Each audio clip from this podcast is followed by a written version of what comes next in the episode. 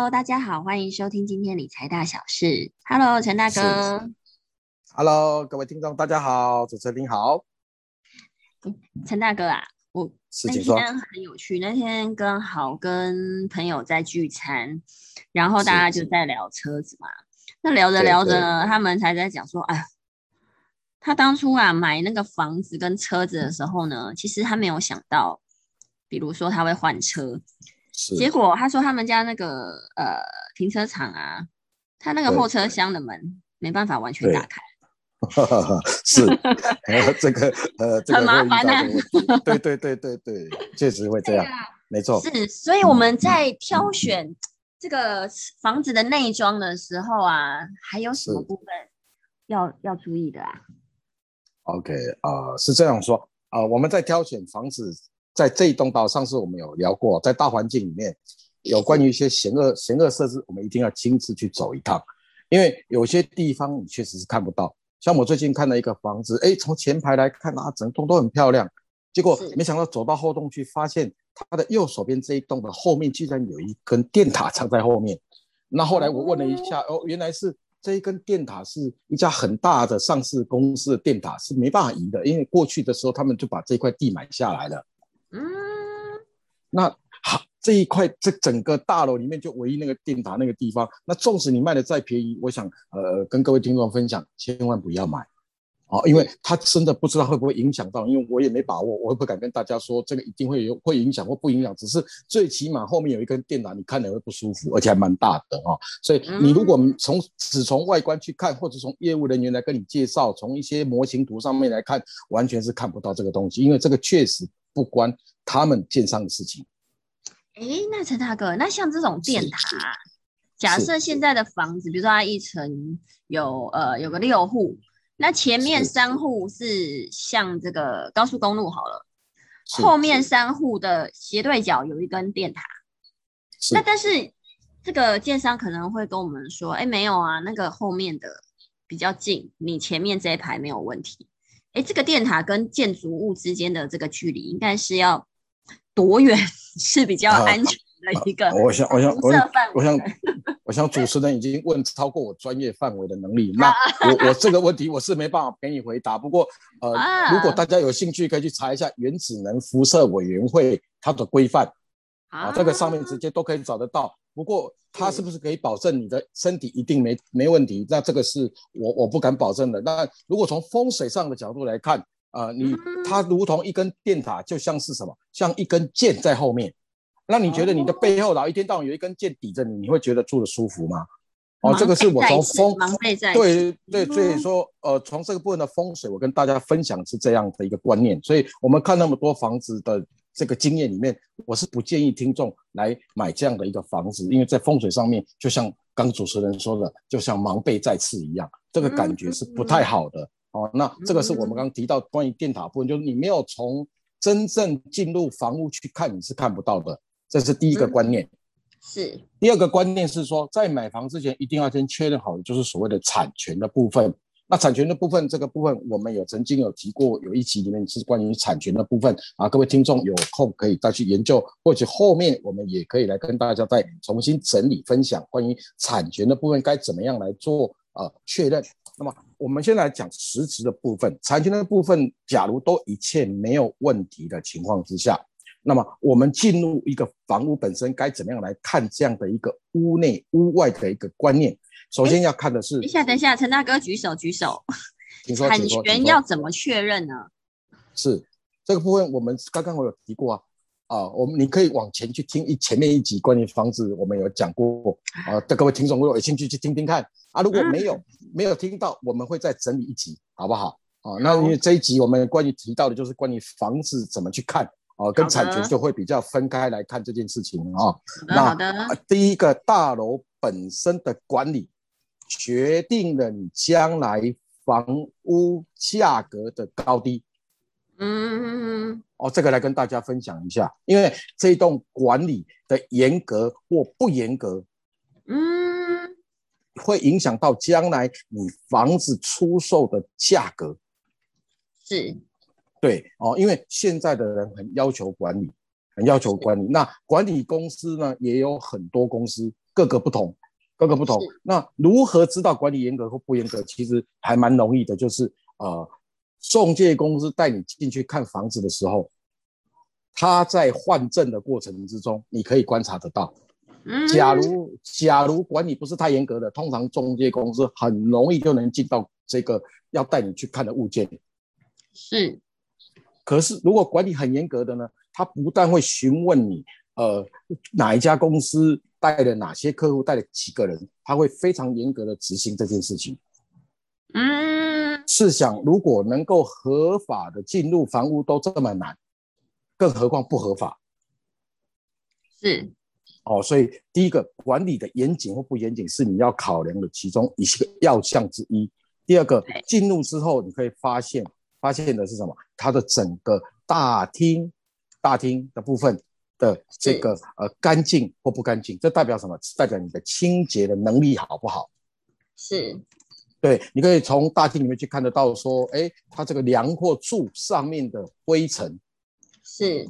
呃，有一些呃，过去就是呃，中古大楼，它的这个梁跟柱，这上面会有很多蜘蛛丝网，是，这这代表它的清洁其实并不是做的特别的彻底，是，哦，所以说呃，这栋大楼的这个管理实质上是会有一些些的不同不一样。那为什么要记记下这一些细节呢？这也是可以成为等一下你决定这个房屋要溢价的时候呃一个条件，是。啊，一个条件好，接下来我们就进入房屋之后，会进入电梯。那电梯是最容易明显看得到电梯，它过去所用电梯好或不好。假如你住到一半，你你搭电梯停下来了，或者是坏掉了，我相信每个每个人都会不舒服哈。对，所以电梯呢，你可以看一下，哎，整个电梯的流畅度或者新旧，还要看一下他们怎么维护的时间是不是按照日期来做维护。是。哦，OK，那电梯上去之后呢，我们就进入到了这个呃所谓的这个呃玄关，那玄关，那玄关呢，我们可以看得到你的住户的邻居的这一个鞋子的摆放的方式，是啊啊，你这一层住户里面可能有养狗，有没有异味？有没有异味？哦，那有没有还有这个整个那个呃鞋柜的方式，他们是不是拖鞋乱丢，或者是他有占用玄关的部分？是，我在想，这个都可以观察得到，也可以成为诶，成为评判这个房子你要或不要的依据。嗯，是。哦，OK，然后再来就是进去大门，大门的时候看看它的锁，看看它的锁跟门，锁跟门，哦，锁跟门的部分看一下这个屋主，如果是很在意安全的人，是，或是比较讲究的人，他用的门一定会比较好，嗯，他用的锁也会也会比较好。那代表这个屋主他就是比较严谨的人，是啊，有有一些就随便随便，那随便那就可能这个屋主就是比较不在意这件事情。嗯，哦，那好，接下来就进入到房屋内，房屋内之后呢，我们要来看的就是第一个整个格局是不是你想要的？对，哦，房子是不是你想要的？啊，很多人遗忘看的一个地方叫做阳台。嗯，为什么要看阳台？因为大楼里面的阳台或者公寓的阳台是最容易积水的地方。哦，啊，对，你可以从阳台的都是嘛？对，前后的阳台都是对，因为大家都会在这个地方可能晒衣服、放洗衣机。然后呢，前阳台有可能是因为户外可能雨水泼雨的部分，嗯，泼雨的部分，那那它你可以看看它这个排水孔的部分是不是清理的干净？是，呃，因为排水孔如果挤。挤挤压到了，或者是或者是呃被遮盖住了呢？呃，很容易造成积水，很容易造。那我就曾经有个客户呢，他出国一个月，结果回来之后被告了啊，因为他的阳台积水，导致底下整个通通淹水。嗯，呃，因为因整个漏水，因为已经一个月，所以这个水就到处渗的都是。那因为已经是呃十五年的大楼了，所以它有很多的缝隙。然后呢，甚至于楼下有改装过，就是客厅，结果他整个客厅通通渗水，所以后来这个官司就就被被被被进行，就因为你你自己的管理维护不善，而导致他底下底下积水，那那这个部分也会造成个人的困扰，所以阳台的部分一定要特别去看一下，哦，看是不是是不是是不是干干净净的，是不是能够呃排水顺畅，是。排水顺畅。哦，再来是。看整个屋内的主结构是不是有被跟动？哦，这个要怎么看啊？OK，你可以对照原始的建物成果图。嗯，哦，也可以请中介公司提供提供啊，当时候的建筑执照使用图。嗯嗯嗯哦，这个都可以请专业的来做提供哦，因为当时候建筑师在画这一张房屋的结构的时候，都肯定会有留下一个存档，放在呃主管单位里面。嗯，那你可以把它拿来对照，是不是有跟动过？因为我也的确遇过，呃，有屋主告诉他说啊，这个呃木板后面呢，其实是这个呃是一一个橱窗。啊，而是一个衣橱啊，这个没有什么东西啊。那当时他们就用不着，所以他就把它给遮起来了。结果没想到交屋的时候，把那个屋屋这个木板拆掉的时候，发现后面居然是一扇门。啊，对啊，居然是跟隔壁相通。Oh my god！对啊，这个所以啊，这个时候就就就交屋就变成就变成不顺畅了，那就会造成呃官司的纠纷。那我们并不希望在买房子的时候遇到这样的一个问题，那提供来给大家做做参考哦。那你如果确定整个结构都没有问题的情况之下，那整个呃接下来要检查就整个墙壁是不是有龟裂哦。大家都知道我们台湾多地震嘛，这墙壁部分是不是有龟裂？有龟裂哦，有龟裂。然后呢，房屋的部分的内部的地板是不是有破损？嗯，啊，地板是不是有破损？啊，这个都都可，这个都要再稍微仔细的看一下啊，然后呢，看看整个门门窗的部分是不是有整个变形，啊，这个都要看哦，这个都要看哦。那基础的部分呢，呃，就是按照这个方向来做掌掌握。那我个人会比较建议，因为细项很多，细项很多，包括像是呃水龙头水顺不顺畅，你可以跟屋主借一下洗手间，马桶冲水顺不顺畅。嗯，对，这个都会影响到，哦，影响到，哦，然后呢，它的电的配置，电的配置是不是有跟动？是，因为有一些电会改成两百二的，呃，跟两百二的，那电电的配置是不是正正常？哦，是不是正常？那这些细项呢，呃，我个人的建议呢，都是要逐一逐一的来做检测。是是是，是，哦，所以，即然后。呃，甚至于到刚刚我们提到的，好像我个人也曾经过去看过房子，是停车位下去看没有问题，是机械式停车位。结果呢，呃，车子要开进去停的时候，发现根本停不下。啊，对啊，啊，完全停不下，甚至于刚好整个轮胎都卡住，是都卡住。结果房子看得很开心，结果车位没看到。哦，所以我完全百分之百的呃，跟各位各位听众讲，假如你有买车位。假如你要买车位，第一个一定要先预留你可能将来会买修理车的可能性。嗯，因为这个是将来的趋势，因为你有可能会随着你的阶段性的不同，会换不同的车。然后你一定要先预留，假如你要买车，一定要预留这个车位是确定你可以停这个修理车的。是，修理修理车，那你甚至于可以跟朋友借一台修理车去停停看，去停停看。觉得好不好听？我觉得东西一定要试用。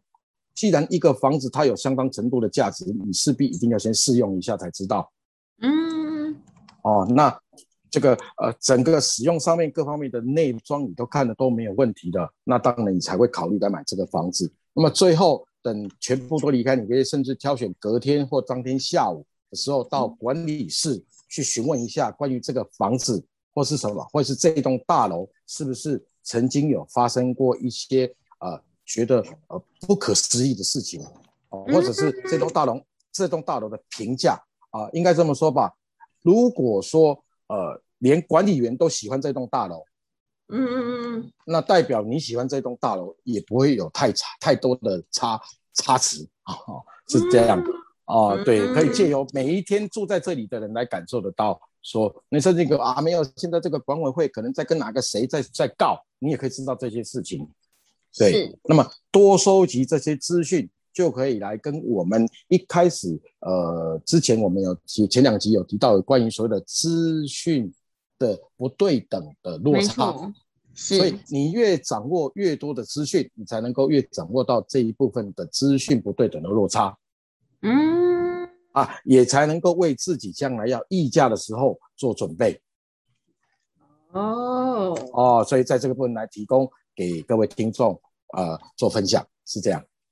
哎，哇，陈大哥，这个真的非常细耶。哎，是的我想不知道现在台湾有这样子的服务吗？就是呃，说目 帮帮哎买屋的人去做这些呃房屋的点交或检查。嗯，呃有有的有的，现在台湾已经有验屋师了。啊，对对对对对，不然这么细的东西，我们怎么一般人哪看得出来？是的，是的，是的。所以说，呃，嗯假如呃也也我也跟各位听众建议说，假如你预算是是有有这样的一个预算的话，就是你也确定你喜欢上一个房子了，那么嗯我也诚心很建议各位上网去挑选呃合格的验屋师。验屋师来做帮你验这个房屋，验完之后没有问题之后，你再来决定要怎么购买。也，是诶，哦验屋师他是是怎么样？一般来讲，他是怎么样？他是按平数大小来收费吗？是他按照你整个相验房屋的大小平数，那么你可以先请他给你报价，哦，可以报价，是因为这涉这涉猎到个人的其他专业部分，我们就不便在这个地方多谈。哦，那对，只是不大家一的确个这样的有这样子的方向。服务。嗯，是的，嗯是的，嗯是的，确实现在已经有这样的一个一个服务的方式啊，大家也也不妨可以上网搜寻一下。哇，真的这一集非常非常的实用，就是一直在抄笔记。是是是是是是是，对，真的要看得很细耶，难怪人家说你得看呃一百间房以上呢，你才能够真的去下定一间房子。啊、是是是是是，没有错。呃，这个这个呃，货比三家不吃亏嘛，啊，对，魔鬼藏在细节里。是的，好是的，是的，是非常谢谢陈大哥今天跟我们分享这么多看屋的妹妹嘎嘎，然后是是是，对，然后怎么样为自己掌握更多的资讯，然后让自己有更好价格上的一个议价的空间，这真的是非常实用的一集。嗯，谢谢陈大哥。嗯，不客气，谢谢主持人，谢谢各位听众。好，那我们下一集再跟大家分享其他还有很多房子要留意的部分。好，拜拜的喽。嗯，拜拜喽，拜嗯拜